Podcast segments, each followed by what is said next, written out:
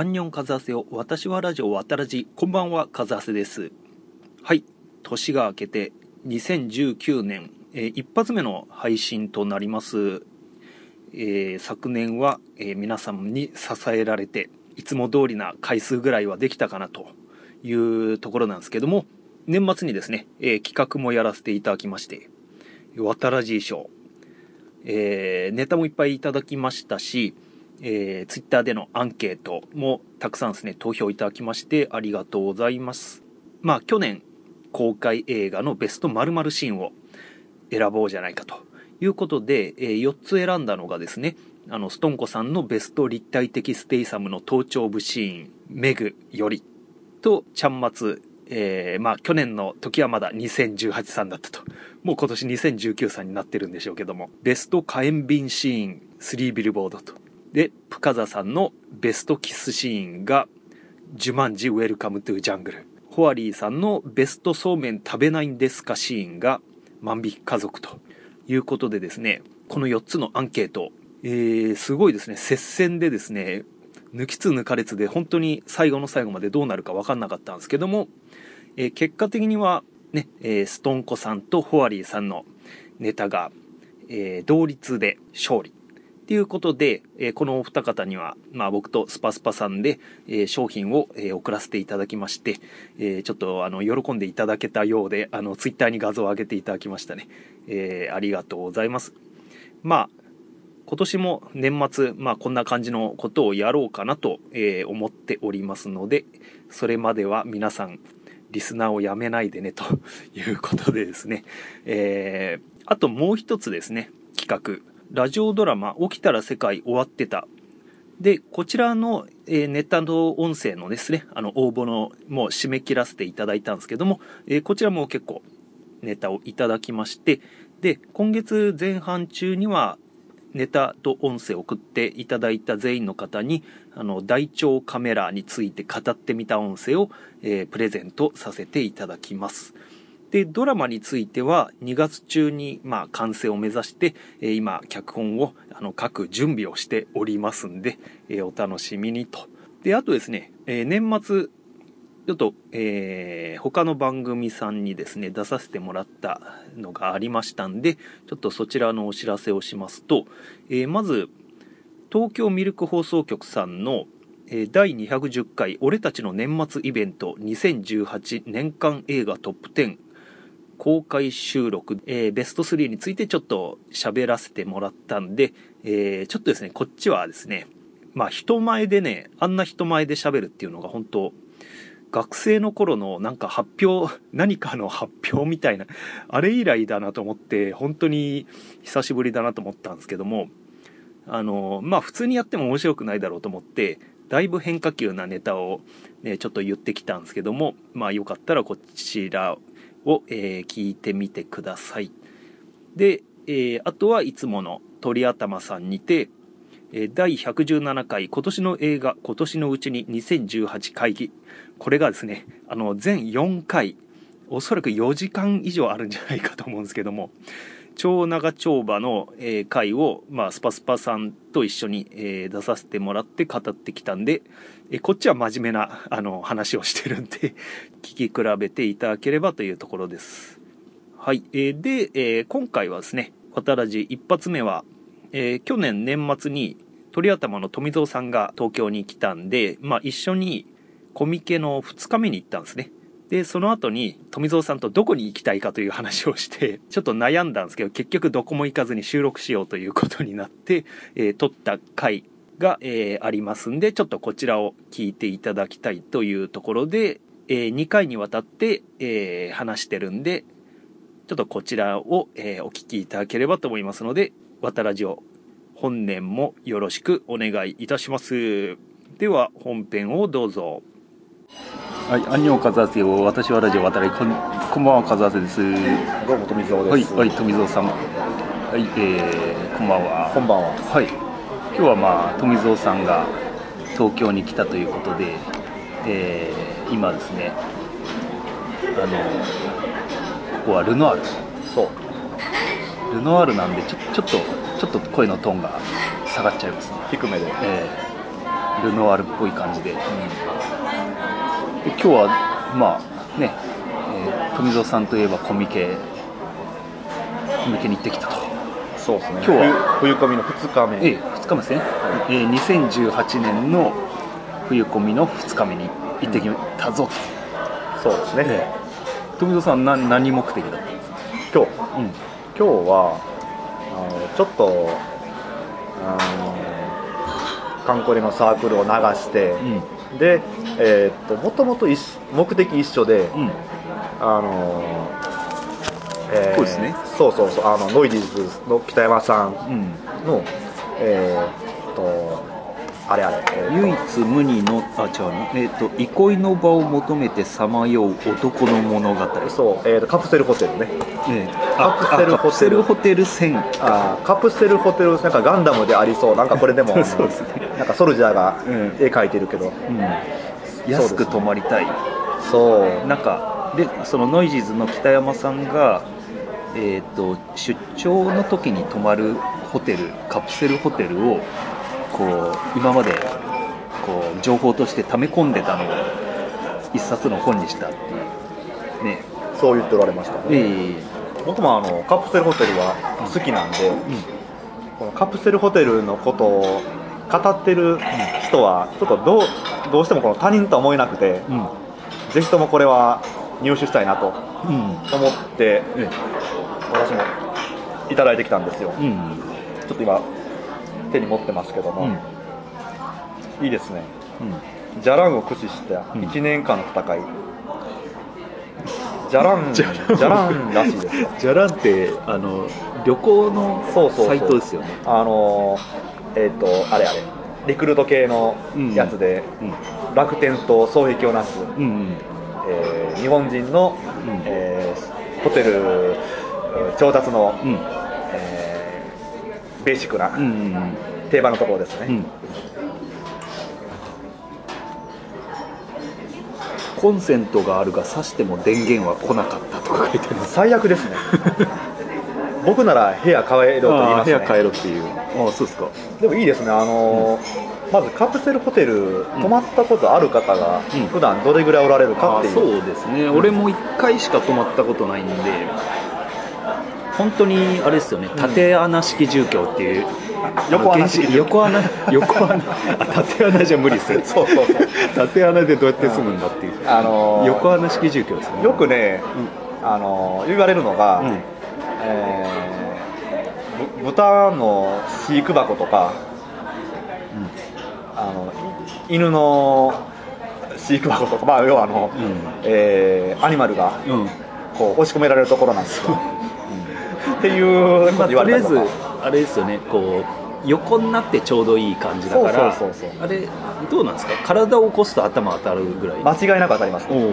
がであの2列あの二列っていうかその縦縦に2段。1階2階になってるんで、1階の人がガンって打ったら2階でその衝撃が伝わるっていう。あこいつ頭打ったらバカだなとかって思うっていう。であれですよテレビついてるんですよね。そうテレビついてる。であのオプションチャンネルも見れるとオプションチャンネルはね見れるところはちょっとお金高いところ。そうです。俺の友達見てましたね。それええところ。多分2 3 0 0円では泊まれない。うん 泊まれるところならあのサービスがいい。ああそうですね。そうあの結構意外とあの泊まってる人は好きな人はもううん。俺泊まるんだったらカプセルっていうぐらいーカプセル好きな人がいたりして、うん。あのいいですよ。あの宿泊費出張費とかをうん。浮かせれるとか、うん。えーそういうのもいいですしいやいろんな人泊まってるんですよ。で、えーまあ、それでまあこの,、ん。あの本なんですけども、えーそんなカプセルホテルに泊まったことがないという。うん。カプセルホテル泊まったことない人にも、えーすんなり入っていけるように、ん。カプセルホテルとは何ぞやという、うん。簡単な用語解説なんてそいうのもうね。ついて確かにそうですね。でこれでちょっとカプセルホテルでこんなんなのかなっていう。安宿の必需品耳栓。あこれはね大事 なぜならいびきすごいから。あとあそのあのはい。下げた方ですね。はい。これね、うん。あのワンフロアワンフロアというかエリアが分かれてて一つのエリアにうーん同じようなここの横穴式住居がうん。ずらっとうん。何重か並んでる、それが左右にこう向き合ってるような感じなんですけど、誰か一人そこであのすごくいびきにうるさい人がいたら、うん。そのワンエリア中に響き渡る、寝れたもんじゃないああなるほど。本当うるさいから、うん。うるさい人。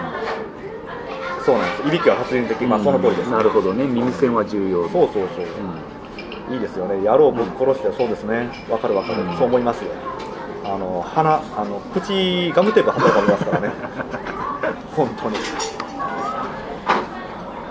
そういうこのちょっとね、うん。えーあるある、うん。なるほどね。ネタなく止まってる人ならばのそうそうそう。あるあると。ああるよね。カプセ本当ルホテルあるすごいっすねこれ写真載ってるけど。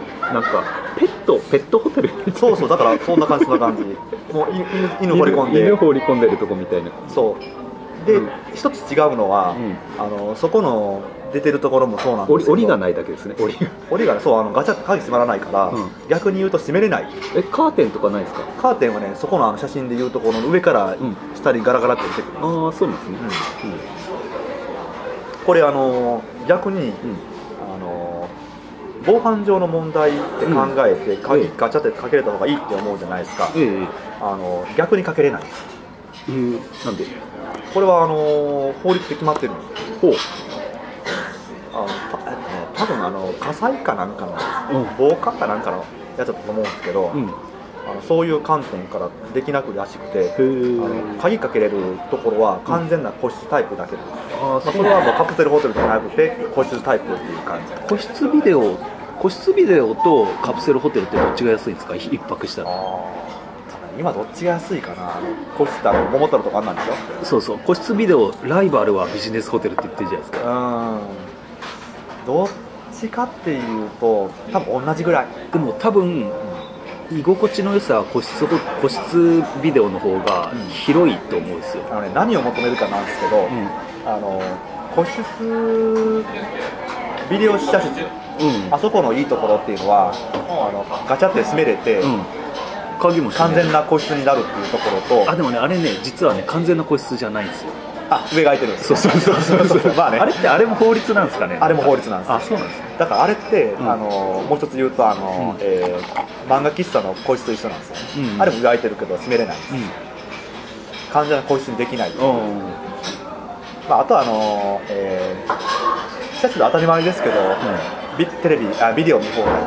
うん。あれはあのかなりでかいメリットですよね。うん、うん、そうですねで、えー、と逆にこのカプセルホテルのいいところっていうのは、うん。大体のところに大浴場がある。ああなるほど、ね、お風呂入る。ああそっかそっか。もっといいところはあのサウナも入れる。うん。で飯も食えて酒も飲めてっていう、ああなるほどね。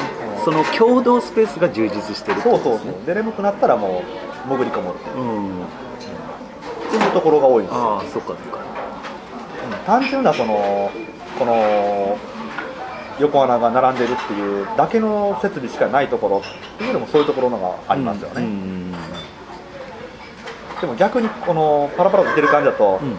僕が思ってるそういうよく泊まるところではないもう完璧な横穴だけのところっていうのが、うん。多分あるんじゃないかあなめっちゃ安いところ。1000いくらのあいくらマジっすか。そんな安いの？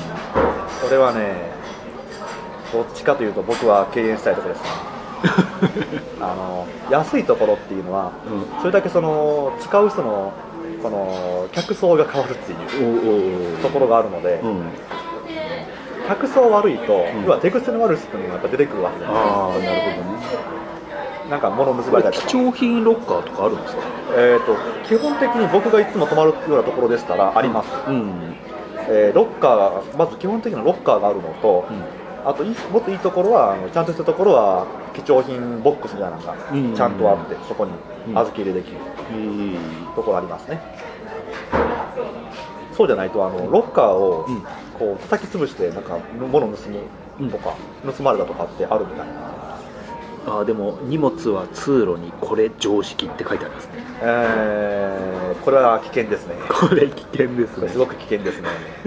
これあのちょっと目を離してる時になくなっても知りませんってやつですねこれ某神田のビジネス怖いですね。とホテルですね。カプセルホあーあー雨風をしのぐだけテルうん。ね。うん。う床があって屋根があるっていう。ね。それぐらいっすね。まあ漫画喫茶のリクライニングじゃ寝れないですねいやわ私寝ますけどね。寝寝れます。まあ、富蔵さん収録中もよく寝てますかいやそれはまた別問題。それは別問題。うん。いやねある程度やっぱり体が横になる。あの傾くとうん。眠そうにな、寝寝ちゃいそうになるんででもそれは逆に強みですよね。どこでも寝れるっていうのは。良くもあり悪くもあるところ、うん。だから、うん。夜行バスとかでも必ず寝れるし。おおそれすごいですね。じゃあ民民剤がいらないと。いらないいらない。おお寝つきめっちゃいいですから。あ 伸びた並みです。あの寝るときに、ねね眼鏡すは外したらもう眠くなっちゃう。ね、あーもう、ね、は眼鏡を外した記憶すらない。いつ外したんかわからんけどはあの撮ってるなってマジですか。だってあの寝るときにこのこのそのポッドキャキャスト流したろうなとか言って流すじゃないですか、うんたおそらくこのオープニングの,、うん。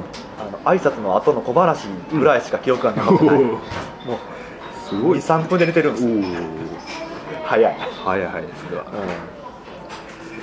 でもねさすがにあのーこの一番最初のところぐらいだったら、うん。僕もそのぼちぼち寝てらんないと思うんですよね。あの危なこう危なっかしくて。気になって眠れないっていう、えーすごいすごいですね、すごい。これはあの主に、えー これ面白いです。夜は中国人スタッフが実に多い。つまり日本語が伝わりにくい領収書をくださいと言うと、うん。領収書わからない。あ分からない。予約の名前を告げてもうん入ってません。それちゃんと確認したんやろうかな。えーすごいな。うんまあまあまああるってことは、うん。割と日常茶飯事、うん、うん、そうみたいですね。うん。えーここあまだ最初のとこだって別か。いまだにスタッフには顔は覚えておら覚えられておらず「うん入ってません」と先日も言われたばかりと。ああそれちょっと確認してるんかな？字が読めないとかそんなのあったもうそのレベルなんですか予約するときは全部カタカナだな。が漢字が読めない。カタカナだな。へえ あでも一応ね人工ラジオもラジウム温泉なんだって、ラジウムってどうなんですかね？あれ要は放射放射線ですよね。なんかラジウムって。い石とかあるんでしたっけ？石あの石とか敷き詰めてあるとかそんなんでしたっけ？なんかよくゲルマニウムとかあそうそうそう。言うじゃないですか。あれなんか体にいいわとか言言ってるけど結局放射線ですよね。うん。弱い弱い。ごく弱い、なんかでもなんかね濁音のよく入ってるやつ見たらやっぱり効きそうな気がする。んだあそう。なんか濁音。濁音とゲかゲルゲゲゲルラジウムじじうん。まあまあまあ。これをまあ目的で行ったんですけど、ん。ちょうどこのね、えーノイジーさんのスペースに行く前にね。なんかなんかね気になるサークルがいたんですよね。そうそうそう。で使いにくい交換音集っていうのうん。でちょっと見たら「あれあんたこの世界初めて」って言われて初めてじゃねえやつがいるのかと思ったんですけど。なんかねこういうお店初めてって言われるような感じでね。あの人多分そういう感じですよ。でなんか口車に乗っちゃって。乗っちゃって。ええ。で一番ねあの目立つところに置いてあったのがう使いにくい交換音集ボリューム1こんにゃく、ん、それ1って書いてるとは一番最初のやつなんですかね、あそうなんじゃないですかね1こんにゃくを切る音。2こんにゃくを細かく切る音とか。26こんにゃくを扇風機をこんにゃくで扇風機を止める音とか。ブチブチブチブチブチって。止まらんよ。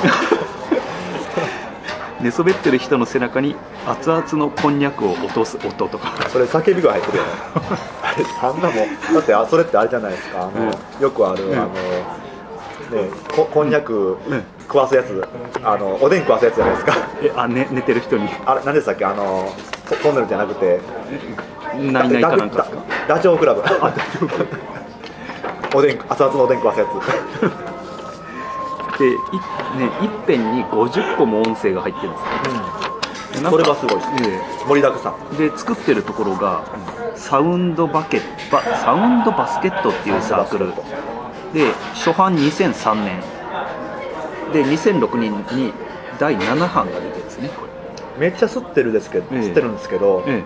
2006年から12年間うん。試造してたんですよ、これは、え、まだ在庫がね余ってたんですね、うん、でえーっとね作ってる人がねサウンドバスケット5.1チャンネルって書いてあるんですけど最初この CD5.1 チャンネルサウラウンドなのかなと思ったんですけどどうやらこれは人の名前みたいです、いいですよね、それとあの田沢さんっていう方。ああこの2人で作ってるのかなと。どういうふうにえ役割分けてるっぽいですか、それはこんにゃくを落とす人と音取る人。落とす人と落とされる人かもしれない。被害者ですよね、完璧に。でもう一個気になんかいろいろあったんですけど、うんまあ面白そうだと思ってもう一個買ったのが、はい、ボリューム12使いにくい効果音集ブブゼラ。それどっちかっていうとね、僕気になったんですよ。あのブブズラのっていうのに、ブーってやつじゃないですか。あのなんどいつかのオリンピックじゃない、えっとねワールドカップで。流行りましたよね。でこれは初版2010年、新しい。で、まあ、内容としては1番ブブゼラを吹く、吹吹奏楽の吹くですよ。これはこれはまあありがちだベターの。で2番目がブブゼラを吹くあの脱ぐ雑巾で吹くの吹くゴリゴリ言うよね。あと、ブブズラ吹くもんじゃない。あとねえーっとね、えーブブゼラで竹馬とか。だいや、やめた方がいいと思うけど、それ。ブ。ブゼラで母親を殴るとか。あ新しい、あれですね、あの制作者の名前出てきましたね。母親ですね。ブブゼラを忘れたので俺だけちくわぶを吹くとか。ふーって出てきますね、きっと。もしも KinKiKids の光一がブブゼラだったらとか意味わかんないですね。えーちなみにまだ聞いてないんですけど、もう想像でしかないけど、うん。それもうブブゼラ関係ないやんそれ。忘れてるって。でこれ15年やってるらしいんですけど。そうなんですでも15年って言ってましたけど、うん。考えてみたらえ合ってるのかな？それがボリューム1ですよね。ボリューム1が初めて出たのが2003年あちょうど1515だから年ちょい。これよりもさらにあのこれ出てるシリーズより前にあるものがあるとしたら、うんあそれ2000 2000えっ、と3ああそうか3年の年か。8月ああじゃあ,、あそこからで15うん年だ、そうですね、僕買ったやつはうんボリューム5で、うん。これは2006年ですよ、初版が出たのが8月で12月にはすぐに再販してます、人気シリーズ。人気シリーズ使いにくい交換音集。これは東京23区巡り。東京23区を巡っていろんな音取ってるっやつなんですけども、うえービッグエッグ。うんかっこ東京ドーム VS 普通のエッグ、えー何取ったんか分かりませんね。言ってんのかちょっとわかんないですね。解体士官に体をぶつける。これ本当にやってたら捕まります、ね、捕まります。ソニー本社前でソニー製ヘッドホンのコードを刻む。あ切っちゃったんですね。ああなるほどね。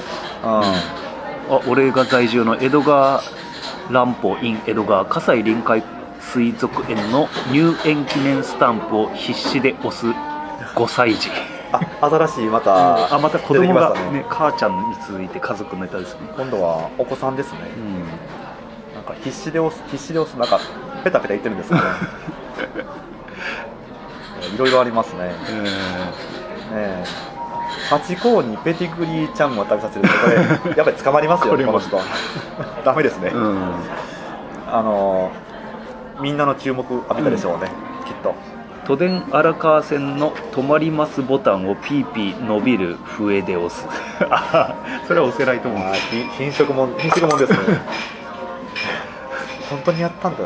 これちょっと聞いてみて。そうっすね。聞いてみて、うん。あのーちょっと判断をまうん。たしないといけないですね、えで一応これ200円で売ってたんですよね。ーそうなんですよ、安い。ところがネットで調べたら駿河屋で250円で売ってたっていう。プレミア価格あの一応サークルの人的にはあのコピーしてもいいしメルカリで売ってもいい。って言ってましただから駿河屋で売っても大丈夫。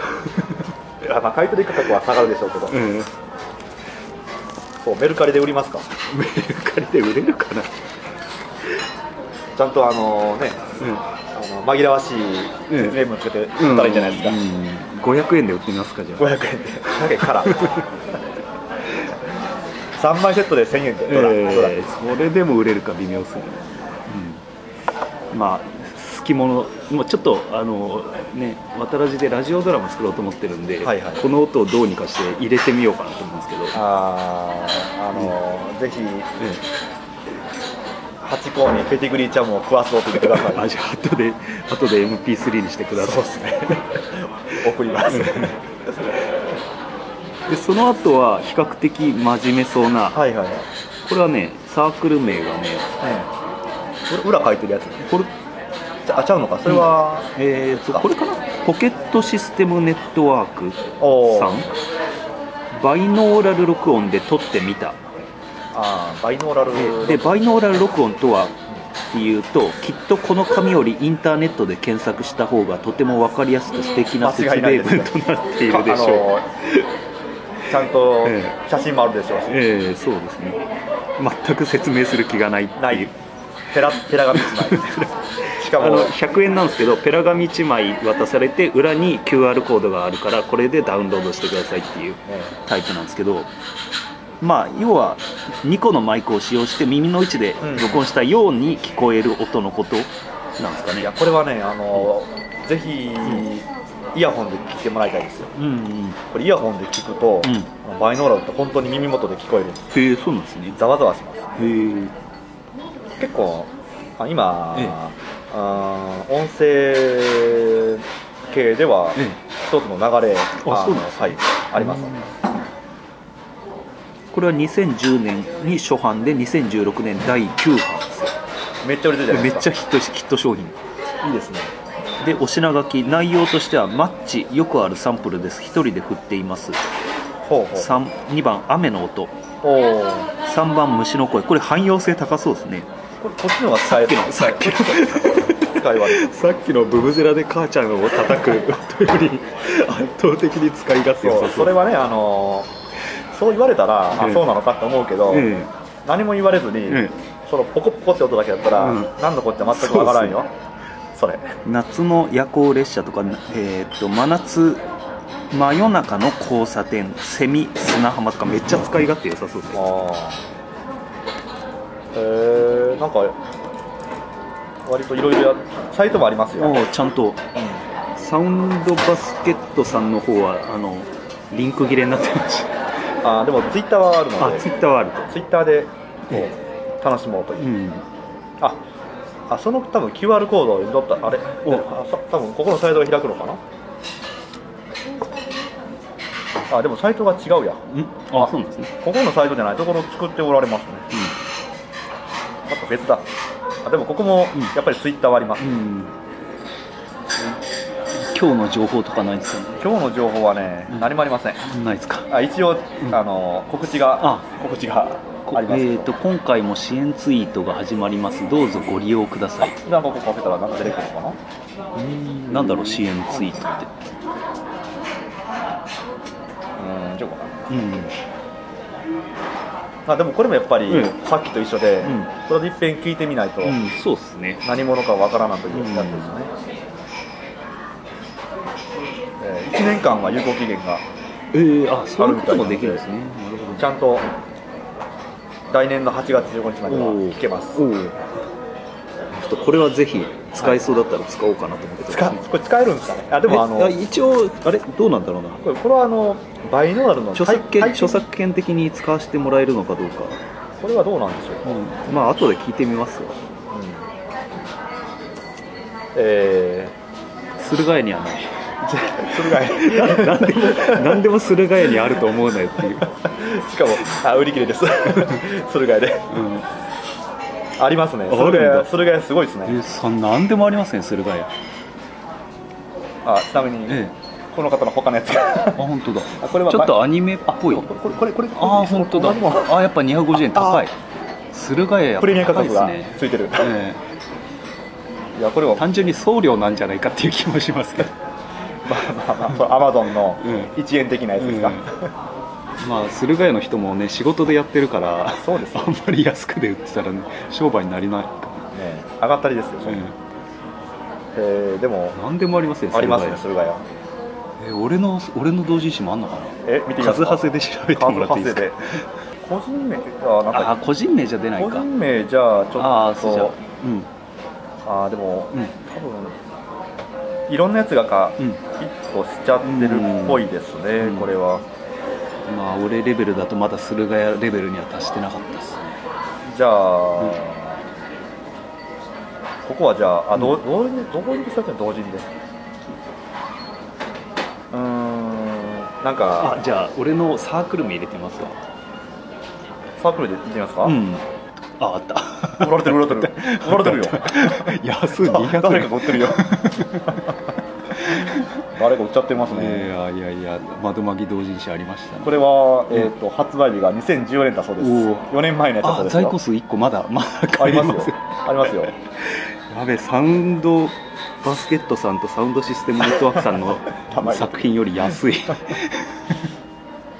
あでもこれだけしかない、え他の作品はないですね、ないですか。はい残念ながら。えでもこ買えます買ええあます。買えますかこれ今在庫あるんですか？在庫。あのごえ？あのご自身いやご自身俺も多分持ってない？1冊あるかどうかだと思いますね。あじゃあもう絶版。絶版 絶版駿河屋でしか。絶版になった作品がえ駿河屋で買える。えええじゃあリンク貼っときますわ。俺には一銭も入らない一銭も入らないけど。えー、でも、ちゃんとありますね、ええ何でもあり駿河屋すごいですね。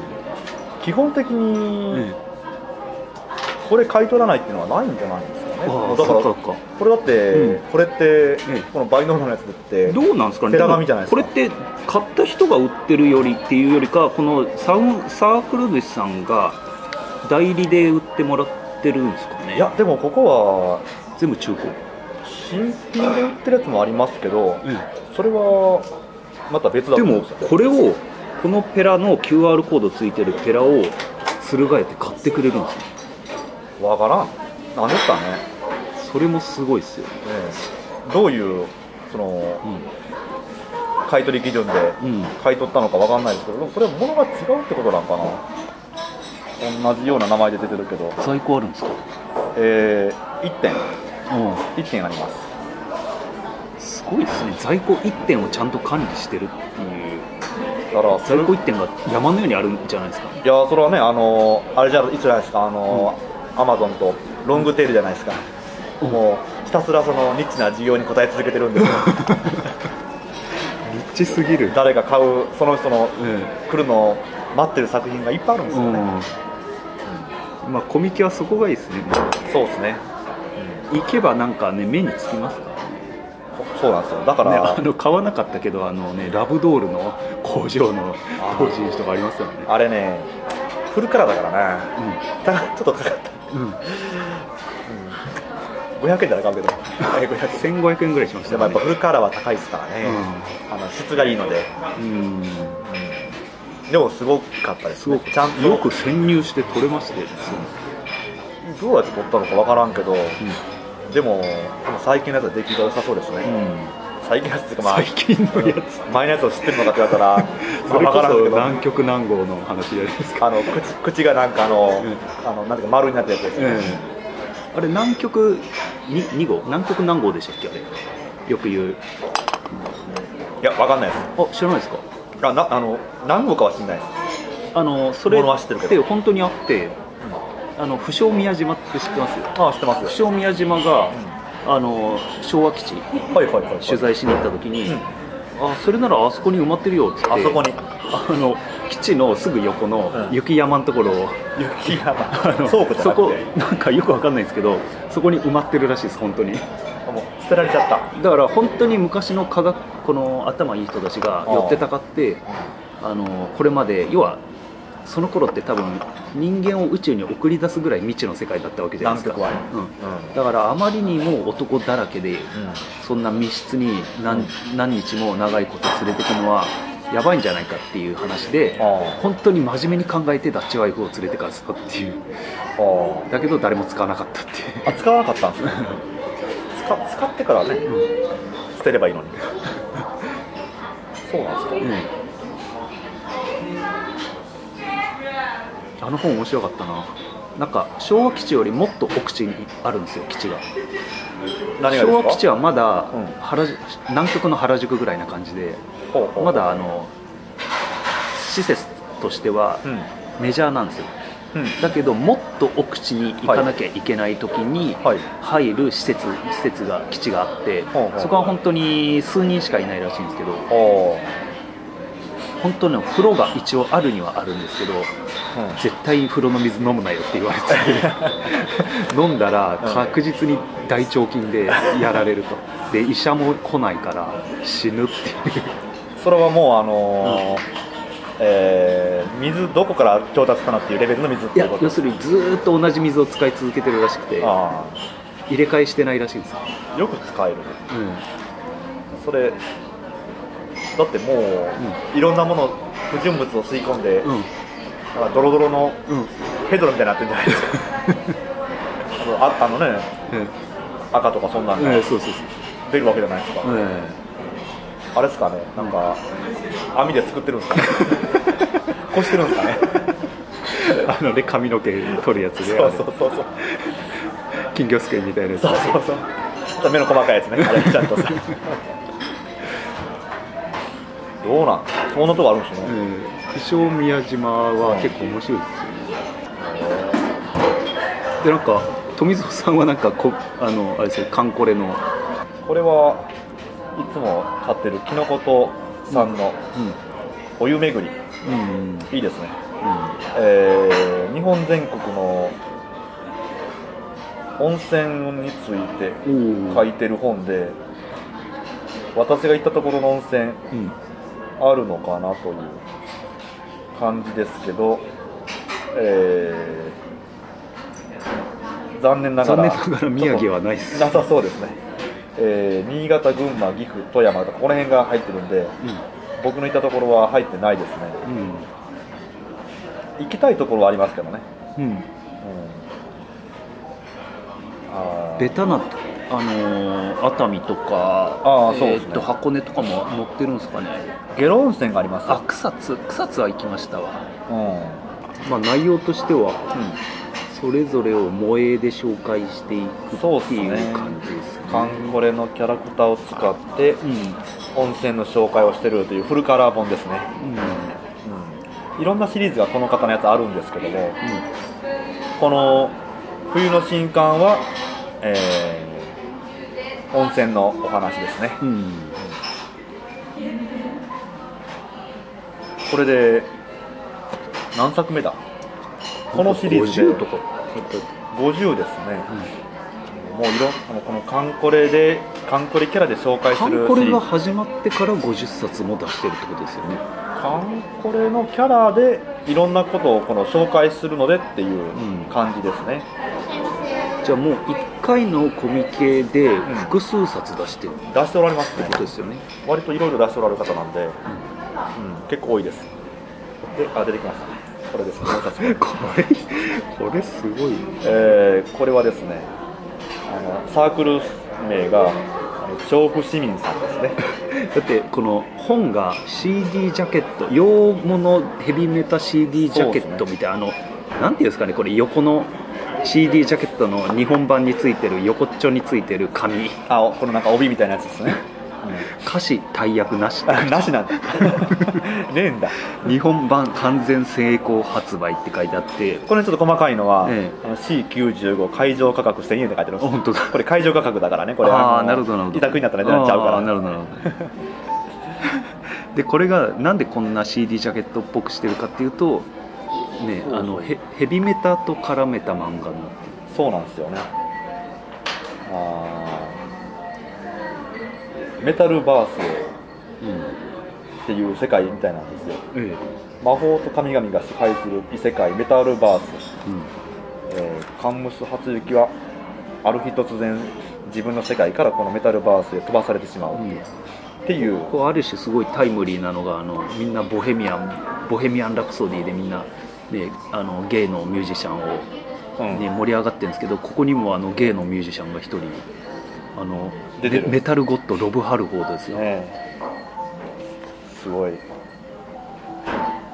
なんだこれヨニキ。なんだこれ。森のヨニキ。これな何をモデルにしてんだろうな。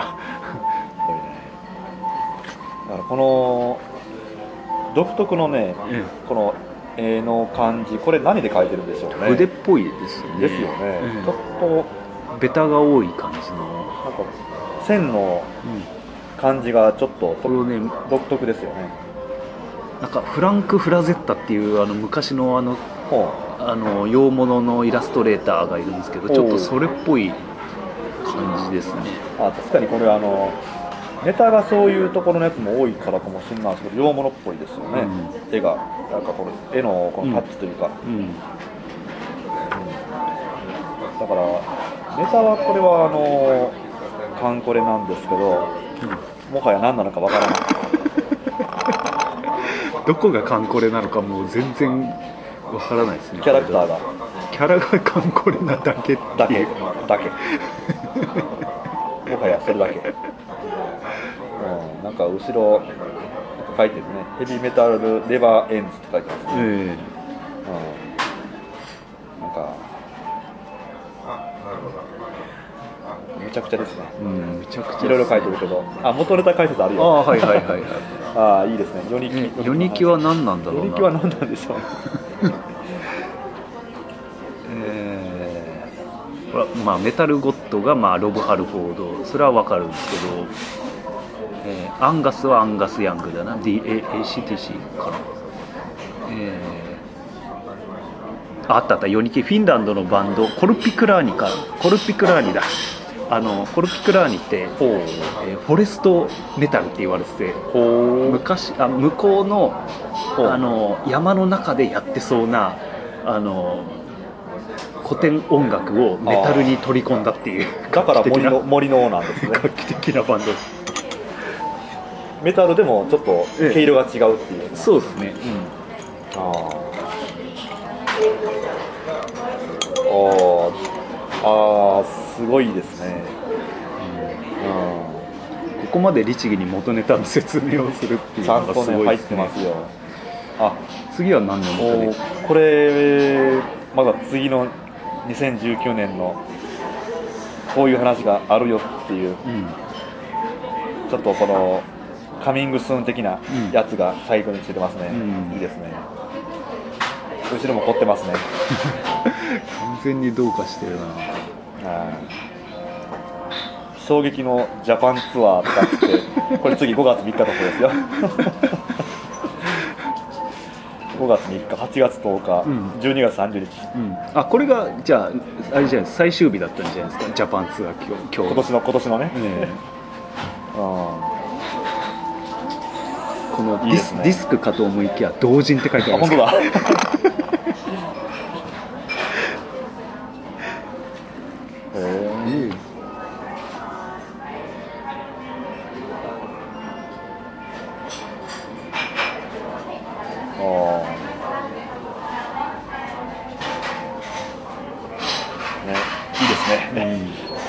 なんかこう、えいろいろうん。読みたくなる。これ他の漫画はどういうのを書いてるの？えーっとね、これの前のシリーズ確かあのカリブのうん。海賊の話だった。んですおおでその前が、うん。その前何だったかな？これバットで殴り合う話があったな。何やったっけな？えなんか歴史上の人物が出てるとか言ってます？そういうことありますよ。あの紹介者で出た話あれ。あれはねタイムスリップする話だったんです。いろいろあるんです。よどんなあれだここの？サイトあ違う。なんすかね知識知識がありすぎて頭おかしくなっちゃったんですかね。でももはや何の話をしてるのかわからないけど、うん。多分最後にはうん。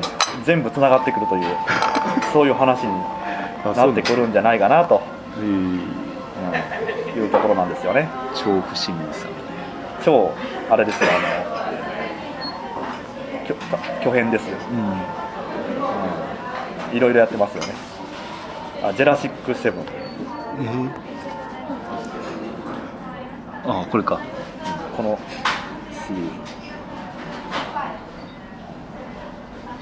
ああジュラシック・ワールドをちょっと。そうですね。確かそうだ。ったわ、モデルに、そういう話ですね、で今回のこれの前のやつですかね。これが、うん。で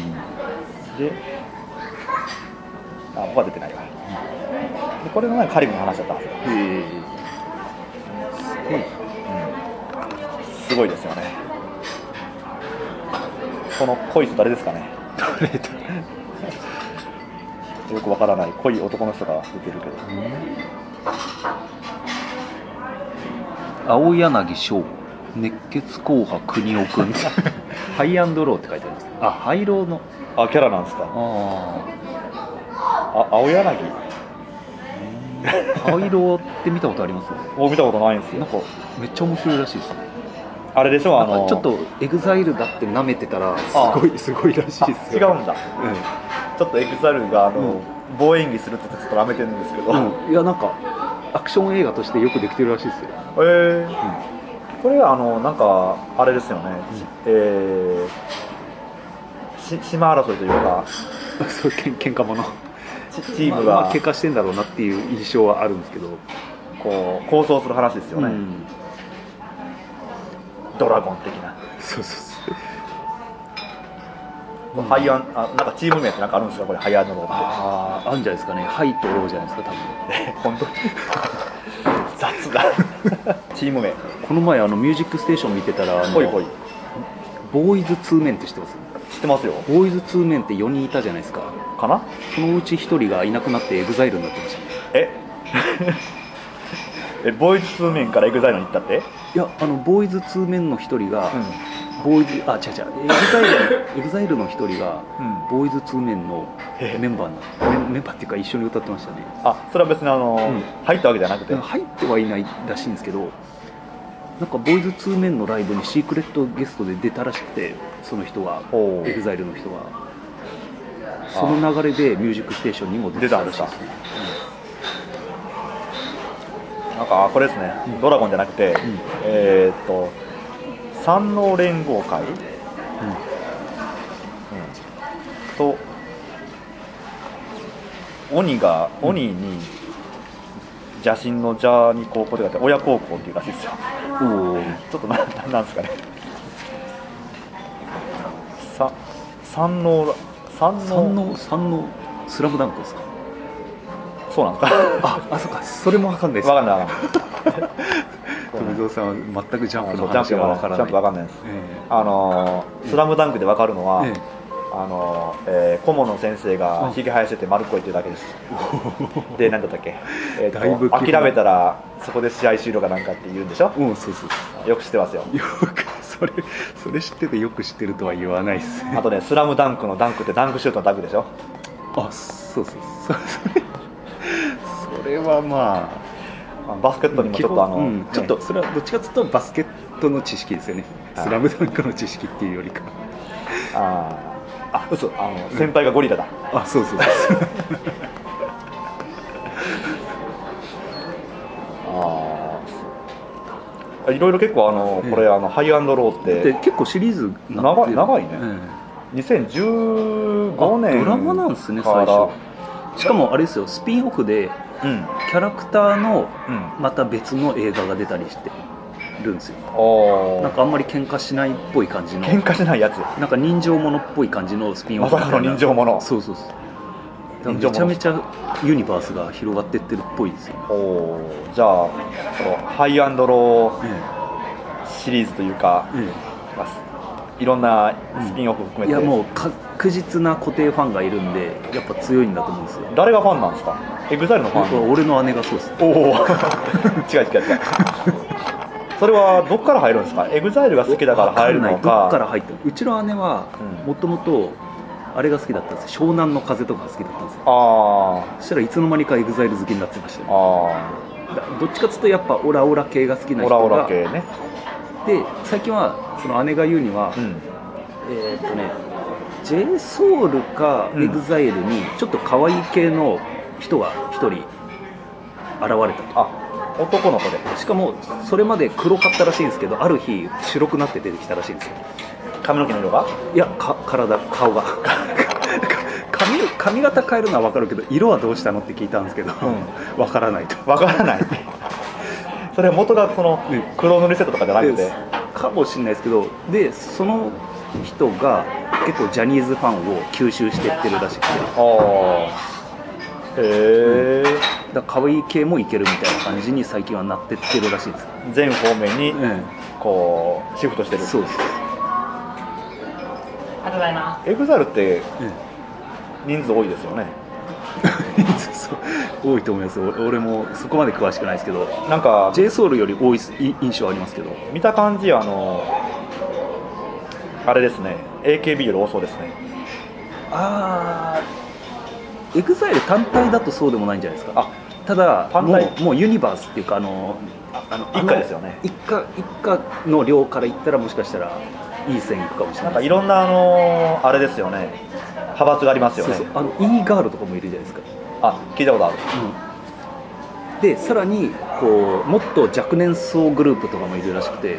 いえーと、エグザイルのジュニアそうそうそうそう的なで社長がそもそも EXILE じゃないですか。ああなんかあの確か。ね。うちょっと顔黒い人ですよね。ん、うん、だからすごいですよね。牙城をここれだけで短期間で築いてそうですよね、で自分らでね。映画作って、あ制作？へうんそうそうそう。え、だってほら企画企画 EXILE HIRO って書いてあるんですよ。監督はさすがにエグザイルじゃない。まあさすがですよね。そんな素人が監督だったらたまらんもんね。へえ企画を立ち上げて。へえ全く掘り下げてないんですけどへえとしか言えませんけどもともと深夜だったんだな。もともともドラマだったっつうのも知らなかったですわ。劇場版っていうぐらいだからまあまあね。ああ元はねやってたんでしょうけど、うん。これすごいですね。新これだけ2人ともわからないのにこんだけ長いことしゃべるいやまあまあまあまあわからないなりに、えわからないなりー、10話しかないよ。10話なのと、ええ。あと放送は30分だからあじゃあ。ドラマ1本よりは短いね。ああそうですね。じゃあショート実質5話分じゃあそうっすシーズンよね1に合わせてワンシーズンドラマぐらいのボリュームだったんですかね。そんな感じのレベルですよね、ええ。ー日あ曜日も変わってる。もともと木曜日にやったやつが日曜に変わってる。えうん、それが何を意味するのかわかんないですけど、にやっぱ日曜の方がなんとなく格がゴールデンゴールデン、ゴールデン時間はゴールデンじゃないけどえそんな感じですかなとこれもうすごいよねこのウィキの量。えうん。めっちゃあるよウィキ。めっちゃある。これプリントしたら10枚超えじゃないですか、えらいことになるよこれ。え長いあイベントとかやってる。イベントもやってるし。ライあライブやってるしかもあれなんですよその劇団の人たちがいて EXILE の。エグザイル劇団あるんですか？そうそうそうだから歌歌わないけど演技方面の人たちがいるらしいんですよ。湯けむり純情篇？あそうそうそう。これこれがあの あの喧嘩あんましない方だと思うんですよね。スピンオフの。これ風呂入りに行くんですか？いやあの寅さん的なノリだと思うんですよね。見てないけど、なんかこう一家でう温泉に行って、ええ、でちょっとちょっと恋バナあるけどみたいな。ああお色気がえあるよという。ええ。湯煙純情編、えうん。すごいですね。えへうん。ええ映画映画なんうんそうそうあそう。もう無限増殖ですよ、あ何でも作れるもんね、え何でも作れちゃう。ええ。これはでもファイナルミッションって書いてるからえムービーが3作とじゃあドラマ2本ムービー3本スピンオフ1本1本いやハイローシリーズ映画第4弾って書いてるよ。うん。このムービー3が。ムービー3が読んだえあムービー3なのに読んだ読んだ、へえーすごいですね。え興行収入はこの13億か。13億。どう見るか。うーんいやいい方なんじゃないですか邦画にしては。ちなみにあ。制作費はいくらなんだろあいや制作費は出てないんですよ、うだってなんだったら自分たちの事務所の人しか出てないんだから、丸儲け。えちなみに。これは2017年に公開してたんですよね。えであこれはであ出てこれか。10億円以上の収入作品っていうのが、うんえこの年間で邦画は38本あったみたいなんえですね。あそんなあるんだ、で38本のうちのえハイアンドローはこのこと2本出ててえ両方入ってるんですね、ええ両方入ってんですね。東京グールはひどかったですね、東京グール？えでも11え億。おまあ。東京グールよりかは上なんですねそうっすよ。あのモグラの歌もモグラの歌もひどかったですけど。でもモグラの歌14億、うん。モグラの歌って面白くなかったんですか？いやーなんか悪ふざけ映画みたいなあ悪ふざけ。ちなみにアウトレイジはええ。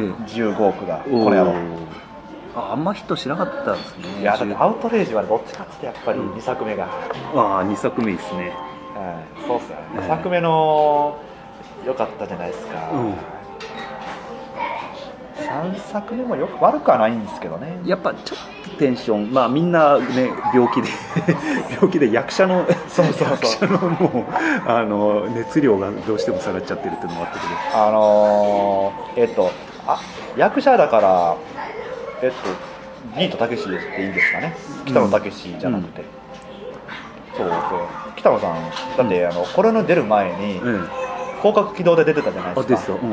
あの課長の役ですよね、で若干このろれつが 滑舌がうんうんうん。あ何言ってるか何回か聞かないと分かんない。しかも絶対悪役だと思ってたら荒牧ってそうそうそう。あれでねあのまあ多分ご都合主義な解釈はあるんでしょうけども、うん。一切英語喋らない。でも普通にあの会話できてるっていう、ええまあ電脳の世の中ですからね。翻訳してるんでしょうね、ええ。脳の中で、ええ。ポケトークが入ってんだ。だかポケッ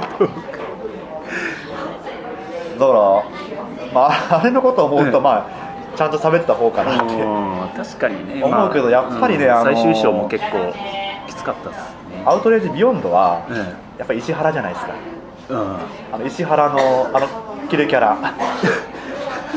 で最後あのバッティングセンタ野ーで。球野球やろうかで そうそうえーとか言ういい。ですよね。あの野球やろうか。俺の松村のモノマネが大好きなんですけど。全員できるっていう。そうそう。一人アウトレイジ。ピンポンタンポーン。前編はここまでだよ。後編も聞いてねー。